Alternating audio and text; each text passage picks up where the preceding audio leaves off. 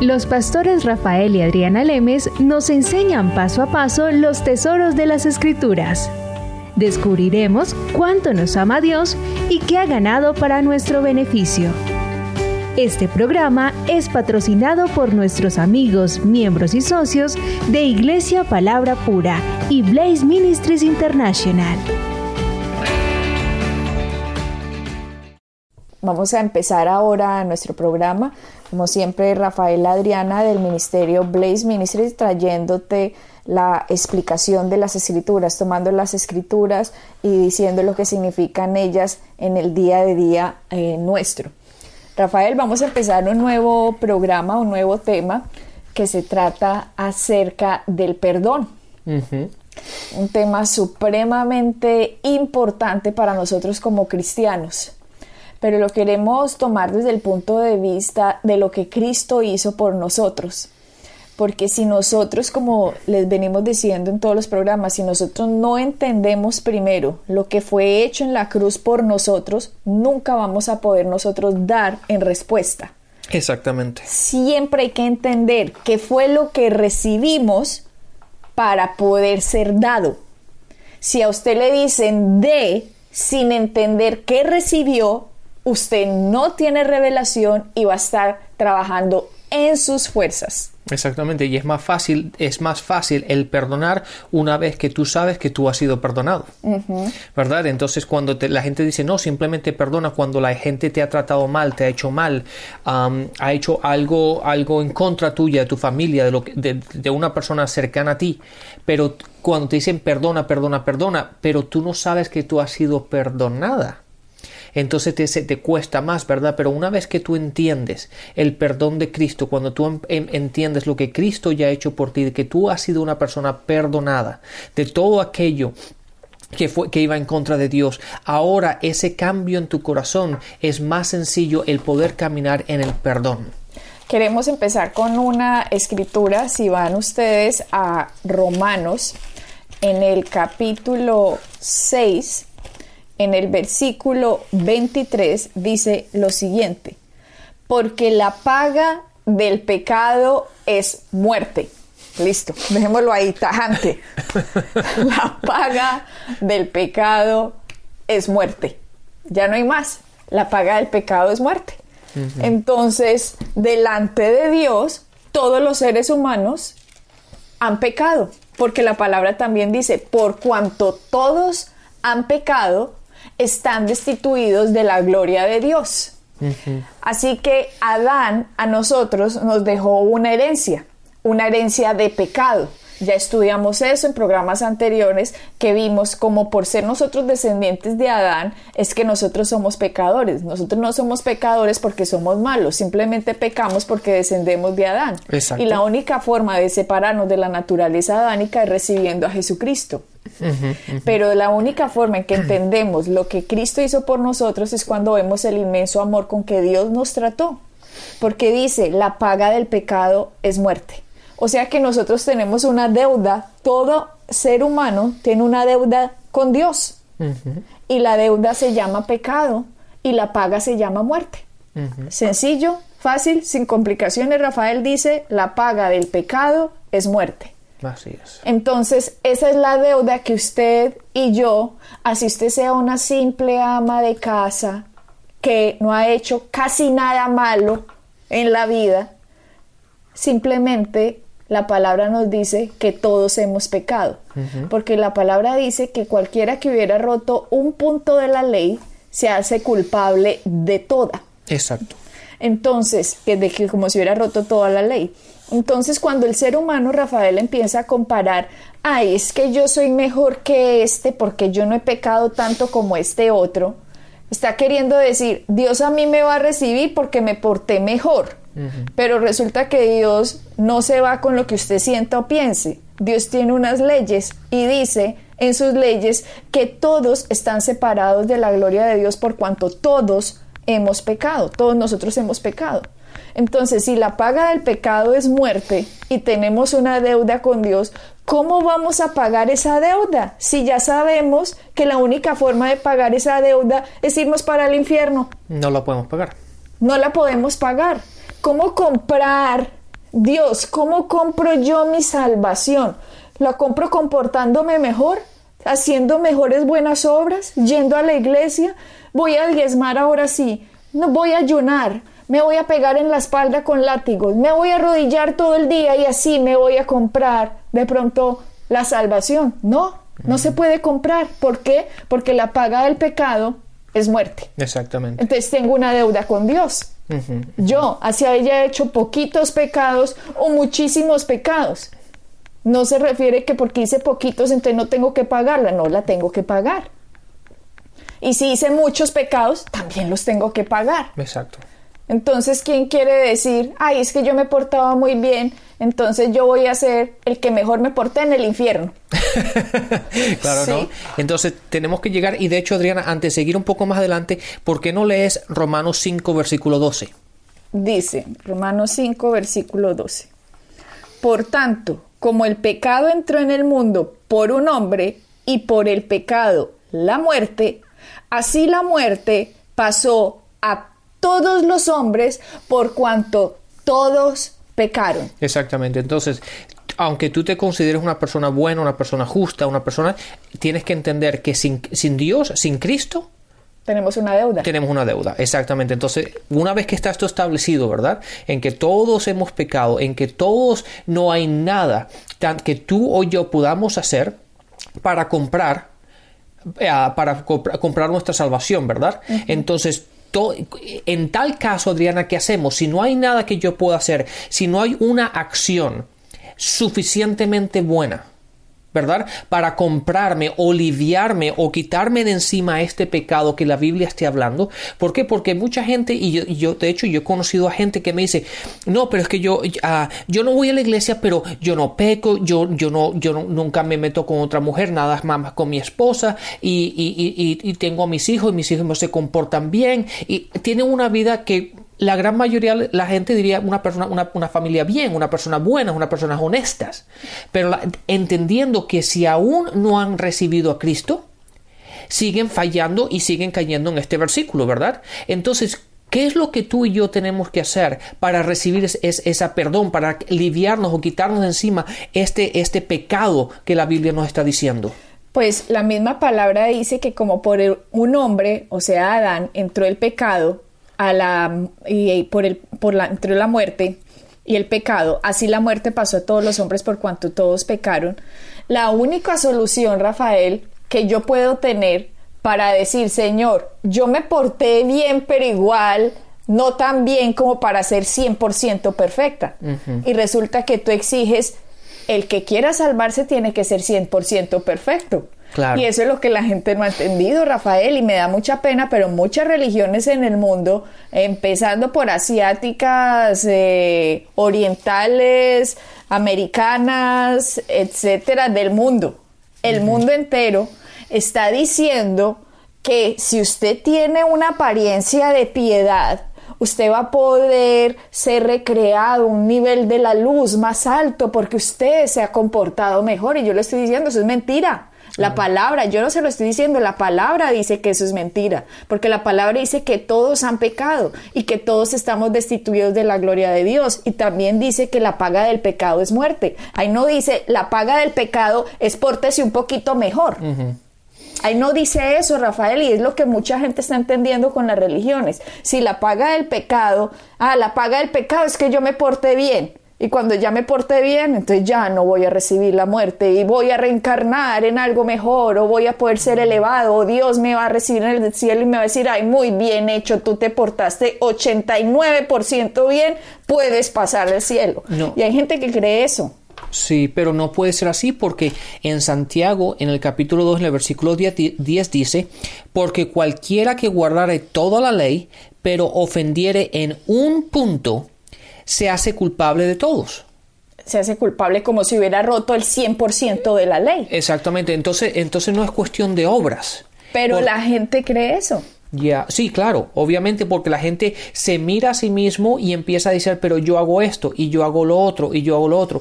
Pero este versículo obviamente nos da nos dice claramente que no es cuestión de que yo guarde la ley o que haga o que haga mis buenas obras, porque si rompo una y de hecho no hay forma de que tú y yo humanamente podamos hacer todo perfecto. Entonces, en algo siempre vamos a fallar. Entonces, el más perfecto, digámoslo así, el más Juan Bautista, que dijo Cristo que no había hijo nacido de mujer que fuera más grande que Juan Bautista del Antiguo Testamento, ¿cierto? Que este profeta. Si Juan Bautista sacó 99%, igual falló. En todo. Por lo tanto, la paga de Juan Bautista era muerte. Así de sencillo, como la paga para Abraham o Moisés o David o cualquier persona, la paga de cualquier persona es muerte. Así sea de Saddam Hussein, así sea del que sea peque 99% o peque 3%. Si cuando nosotros entendemos este concepto, ahí todos si nos ponemos debajo de lo que Dios quiere que entendamos es, oh Dios mío, entonces todos hemos pecado. sí, eso es lo que Dios quiere que nosotros entendamos, que sea poquito o que sea mucho, todos hemos pecado, por lo tanto la paga del pecado es muerte. Y la única forma de salirnos de esto es creer en alguien que haya hecho todo perfecto y a ella haya pagado la paga del pecado para que cuando yo me ponga en él, yo no tenga que pagar lo que él pagó. Exactamente. Entonces, ¿cómo llegamos a qué conclusión tenemos que llegar, Adriana, para poder recibir y quitarnos este peso de encima? El mismo versículo lo dice de Romanos 6, 23 porque la paga del pecado es muerte, más la dádiva de Dios, que es dádiva, es un regalo, eso es una dádiva. Un regalo no le cuesta a quien lo recibe. Un regalo le cuesta a quien lo compró. Mm, Dice, más la dádiva de Dios, más el regalo de Dios, es vida eterna en Cristo Jesús, Señor nuestro. Entonces yo el regalo, obviamente el regalo yo no lo puedo comprar porque es un regalo. Al ser un regalo implica que yo voy a recibir algo que yo no compré. Entonces al recibir algo de Dios es algo que mis obras, en tal caso, no lo pudieron comprar, sino lo, lo, tengo que simplemente aceptar y recibir de Dios. ¿Estoy en la línea correcta? Exactamente. ¿Por qué? Porque no había forma de que el ser humano pudiera pagar. Por eso fue establecida la ley. La ley no fue para que usted dijera, ya soy 90% bueno. No, la ley fue para mostrarle a usted que todos estábamos bajo pecado porque nadie iba a cumplir el 100%. Por lo tanto, cuando Jesucristo vino, Él cumple el 100%. O sea, primero Adán vino y ¡pum!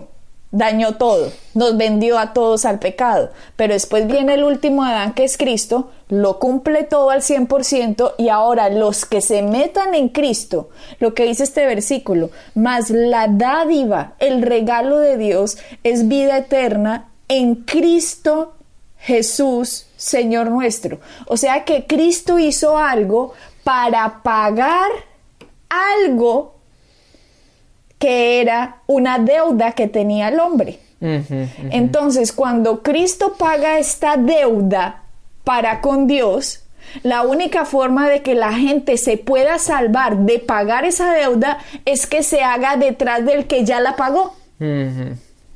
Si yo no me hago detrás del que ya pagó esa deuda, yo estoy en problemas. Exactamente. Entonces, básicamente yo tengo que quitarme los ojos de mí mismo dejar de mirar a mis obras y dejar de mirar a mis acciones, ¿verdad? Porque ya he entendido que de mis acciones no hay nada que yo pueda hacer para ganar el favor de Dios. Para comprar. O para comprarlo en, ese, en este aspecto. ¿Por qué? Porque si yo trato de hacerlo, pero fallo en una, es como si hubiese fallado en todo lo que he tratado de hacer bien. Por lo tanto, mis acciones y mis obras no, no califican. Entonces yo simplemente tengo que aceptar y recibir ese regalo que Dios me está dando por medio de Jesucristo. Y ahí es donde está el, perdón que tú estás, al, que, al cual vamos a llegar, ¿correcto? Sí, porque la palabra Rafael, si nos vamos, vámonos a, a donde dice el reino de Dios vámonos a Mateo. Mateo. En el versículo 23, Mateo 18. Mateo 18, 23. Mateo 18, 23. Dice, por lo cual el reino de los cielos es semejante a un rey que quiso hacer cuentas con sus siervos. Y comenzando a hacer cuentas, le fue presentado uno que le debía diez mil talentos. A este, como no pudo pagar, ordenó su señor venderle y a su mujer, hijos y todo lo que tenía para que se pagase la deuda. La deuda. Ujú. Entonces aquel siervo postrado le suplicaba diciendo, Señor, ten paciencia conmigo y yo te lo pagaré todo. El señor de aquel siervo, movido a misericordia, le soltó y le perdonó la deuda. Paremos aquí antes de seguir. Aunque este siervo le dijo, mira, señor, yo te pagaré toda la deuda, el, el amo o este dueño sabía, este no es capaz de pagarme la deuda. Por eso dice que se movió a misericordia. Exacto. Entonces, cuando se mueve a misericordia, dice, ¿sabe qué? Vea, lo suelto. Ya, váyase. Y esto, y eso hace referencia a lo que estábamos hablando antes, de que nosotros mismos no podemos pagar o no podemos comprar ese perdón. ¿Por qué? Porque la palabra ya nos lo dijo, ¿verdad? Nos dijo anteriormente en los versículos que leímos que no hay forma en que tú y yo podamos pagar esa deuda. Entonces estamos, estamos ahora en la misericordia de Dios, ¿verdad? Estamos di- diciendo, Dios, no hay nada que yo pueda hacer. ¿Qué es lo que yo puedo hacer? Y obviamente tú lo leíste antes en Romanos 6:23, que tenemos que recibir ese regalo de Dios. Y de esto se trata esta parábola, Rafael, que todos hemos sido perdonados debido a la misericordia de Dios que hizo que su Hijo Jesucristo pagara lo que yo tenía que pagar. Por lo tanto, en esta parábola que nos está hablando, que había alguien que le debía muchísimo al Señor y el Señor simplemente tuvo misericordia, lo soltó y le perdonó la deuda, lo que Dios nos hizo a nosotros fue que Dios nos perdonó a nosotros, no porque nosotros no tuviéramos que pagar. No, no, no. Nosotros fuimos perdonados, pero porque la deuda fue cancelada. Exactamente. No porque no haya habido pago. Pago sí hubo, sí hubo. Hubo, exacto. Y eso mucha gente no lo ha visto. Dios cree, la gente cree, ay, Dios nos perdonó por misericordia. No, no, no, no. Dios, porque tuvo misericordia, fue que envió a Cristo, pero Cristo tuvo que sufrir las consecuencias del pecado en la cruz y en el infierno. Por lo tanto, Dios no nos perdonó por misericordia. Nos tuvo misericordia, pero nos perdonó por justicia. Porque Cristo justamente paga el pecado de la deuda y cancela todo lo que se debía. Por lo tanto, como Él canceló lo que se le, lo que se le debía a- delante de Dios, el que se ponga en Cristo es como si esa persona hubiera pagado la deuda. Exactamente, entonces cuando yo recibo a Cristo, básicamente ahora Dios me ve a mí, no obviamente una vez más, no por mis acciones, por mis obras, pero me ve por medio de Cristo, sabiendo de que Cristo ha pagado mi deuda. Rafael, y lo que estamos diciendo aquí, yo no sé si la gente lo está tomando cuenta de lo que estamos diciendo, pero el entender que Dios a nosotros no nos perdonó por misericordia, sino por justicia, es completamente diferente. O sea, si usted tiene una deuda de 10 millones de dólares, pero resulta que hay un tercero que viene y paga al, al que usted le debe 20 millones. Le dice, vea, tome los 10 millones de dólares que le debe y más encima le encima 10 millones más. Eso fue lo que hizo Cristo. Cristo dijo, esto es lo que debe el hombre. Por lo tanto, yo como Dios en la tierra hecho hombre, voy a pagar lo que yo no hice para que el hombre pueda ser salvado. Exacto. Por eso la palabra dice, porque tanto Dios amó al mundo. Así que por amor Dios nos perdonó a nosotros por medio de lo que Jesucristo pagó, que fue sobrepagar la deuda que teníamos para que ahora nosotros seamos justamente perdonados delante de Dios y seamos justamente justificados, redimidos, santificados en Cristo Jesús. Es exactamente, y Adriana, y es por ello que muchas veces lo, hemos dicho y lo voy a decir una vez más, es por eso que hay que tener cuidado cuando nosotros volvemos a las obras y volvemos a nuestras acciones y volvemos a, a lo que yo puedo hacer por mis propias fuerzas para tratar de agradar a Dios, porque en el momento en que yo caigo en ello, y yo me acerco a Dios diciendo, Dios, pero yo hago esto, Dios, yo he hecho esto, y Dios, yo me comporto así, y Dios, yo, yo, yo, yo, lo que estoy haciendo es, es eliminando lo que Cristo ha hecho y ha sacrificado y sacrificó por mí. Que el pecado le cayó a él. Básicamente estoy diciendo lo que Cristo hizo no fue suficiente para comprar mi salvación o, o no fue suficiente para comprar mi, mi perdón. Por lo tanto, yo tengo que hacer algo ¿Me entiendes? O tengo que hacer algo para realmente ser justificado. Y no es así, porque no puedo eliminar y no puedo desvalorar el sacrificio de la cruz de lo que Jesucristo hizo por nosotros. Y no estamos diciendo, nosotros fuimos salvados para hacer buenas obras, mas no fuimos salvados por buenas obras. Exactamente, es mucha la diferencia en ello. Ajá, vuelvo y le repito, nosotros fuimos salvados para hacer buenas obras y no fuimos salvados por nuestras buenas obras. Exacto, exacto. Y hay una gran diferencia en ello y la gente debería en este momento pararse y meditar en ello. ¿Por qué? Porque no son los, mis obras la que me lograron. Ahora, una vez que he recibido a Cristo, una vez que he entendido, una vez que he, he recibido ese perdón, ahora mi vida, el cambio de mi vida me va a llevar a mis buenas obras. Y es una gran diferencia, es un punto muy interesante, Adriana, en que la gente debería meditar en ello y realmente entender que no son mis obras en sí lo que me han hecho ganar a Cristo, ¿verdad? Pero es después que yo recibo a Cristo, ahora porque yo tengo a Dios, porque yo conozco quién es Dios en mí, lo que Cristo ha hecho en mí, ahora mi vida va a ser un proceso de buenas obras. Y para que mi, mi vida sea un proceso de buenas obras, yo me tengo que hacer debajo de ministerios que me enseñen la gracia, el amor y el perdón de Dios para que yo pueda ser cambiado de adentro hacia afuera. Porque la religión a usted siempre le va a decir, cambia afuera pero nunca le enseñó cómo era usted por dentro. Por lo tanto, eso es religión, porque la religión tiene apariencia de piedad, pero por dentro está podrida. Mientras que el verdadero evangelio por dentro está arreglando su forma de pensar, está poniendo en línea lo que su Cristo hizo en la cruz a través del sacrificio de su muerte y su resurrección y lo que pasó en nosotros, en nuestro espíritu nacido de nuevo. Por lo tanto, nuestra mente lo empieza a entender, se empieza a alinear y es ahí cuando damos como fruto la santificación. Exactamente. Adriana, es por eso que la religión siempre te dice, tienes que hacer punto uno, punto dos, punto tres, tienes que hacer esto, tienes que hacer lo otro. Siempre está buscando de fuera lo que tú tienes que hacer para arreglarte, ¿verdad?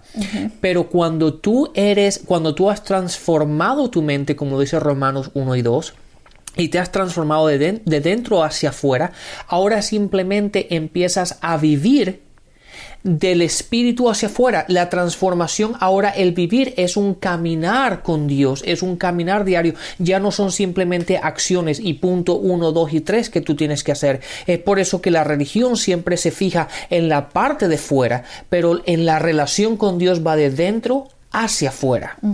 Ya es una gran diferencia. Entonces, Rafael, cuando entendemos que esta deuda la pagó Dios por amor, porque no había otra forma de que nosotros nos salváramos. Así que él ya se había ideado, Cristo es el que va a pagar lo que hizo Adán y el que se meta en Cristo, ese es el que tiene garantizado su perdón. Es solo ahí cuando nos damos cuenta de la magnificencia y de la grandeza del amor de Dios que mandó a Cristo por la única y sencilla razón de salvarnos, de bendecirnos. Y si no fuera por Dios mismo, estaríamos llevados por el diablo. Estaríamos todos vendidos a Satanás, vendidos a la muerte, vendidos al infierno y no habría nada que hacer. De nada valdría la iglesia, de nada valdría la religión, de nada valdría la adoración, de nada valdría nada, porque todos nos iríamos directo para el infierno cuando nos muriéramos, porque es la paga del pecado era muerte. Exactamente. Pero ya que Dios soluciona todo esto, entonces aquí me hago una pregunta o la gente se hace una pregunta, entonces los del Antiguo Testamento, ¿qué pasó? Porque Cristo no había venido cuando ellos estaban, pero la palabra dice que Moisés y los profetas hablaban del que había de venir. Así que en el Antiguo Testamento siempre se habló del que iba a venir, del que iba a salvar, del Mesías, del futuro, del Salvador. Así que todos los del Antiguo Testamento que expusieron su fe en el que había de venir, también se salvan. correcto. Se salvan Abraham o David o todos los del Antiguo Testamento que pusieron su fe en el Mesías, se habían de salvar. O Raab, la que era prostituta, o Ruth, la que era una gentil, etcétera, etcétera, etcétera. Todos los que pusieron su fe en el Mesías se habían de salvar, porque Él era, yo soy el Dios de hoy y para siempre. Yo soy el alfa y el omega, el que era, el que es y el que ha de venir. El hecho de que haya venido hace dos mil años no significa que no salvó a los de los dos mil años antes o cuatro mil años antes. Así es. Él es Dios para siempre, eterno, por siempre y para siempre. Por lo tanto, los del antiguo, los del mediano, los del mediano, los de cuando Él vino y los de las futuras generaciones todos nos salvamos simplemente por la fe en Jesucristo. Exactamente. Y Adriana, eso, este, eh, espero que la gente haya prestado realmente atención de lo que estamos hablando por la, la, importancia que tiene el entender y básicamente aquí la clave para mí está en esto el entender que primero no son mis obras primero no son mis acciones el entender de que no hay nada que yo pueda hacer y que Dios no simplemente, simplemente dijo, ah, están todos perdonados. No, alguien tuvo que haber pagado por ese pecado. Alguien tuvo que haber pagado por aquello, aquello que causó que yo me alejara de Dios, que, que, que se haya roto esa, esa, esa que se haya establecido esa diferencia entre Dios y el hombre. Pero alguien tuvo que hacerlo y Jesucristo vino, Jesucristo se hizo hombre para que, para que tomara nuestro puesto y el pecado caiga sobre él, ¿verdad? Para que yo pueda ahora ser aceptado, para que Dios ahora me vea a mí, no por quién soy yo, no por mis propias acciones, no por lo bueno que yo soy o lo malo que he sido, pero por lo que Cristo ha ganado por nosotros. Ahí está la gran diferencia. Y esa es la maravilla del perdón de Dios, que primero hay que entender antes de que usted entienda que debe perdonar a los demás. Exactamente, cuando tú entiendes que nosotros somos perdonados, que yo he sido perdonado, que tú has sido perdonado, ahora el perdonar a otros es mucho más sencillo. Entonces nos vemos en el siguiente programa con este mismo tema. Bendiciones. Bendiciones. Pueden bajar nuestras enseñanzas en www.iglesiapalabracura.com y visitarnos en nuestra sede en la calle 21326.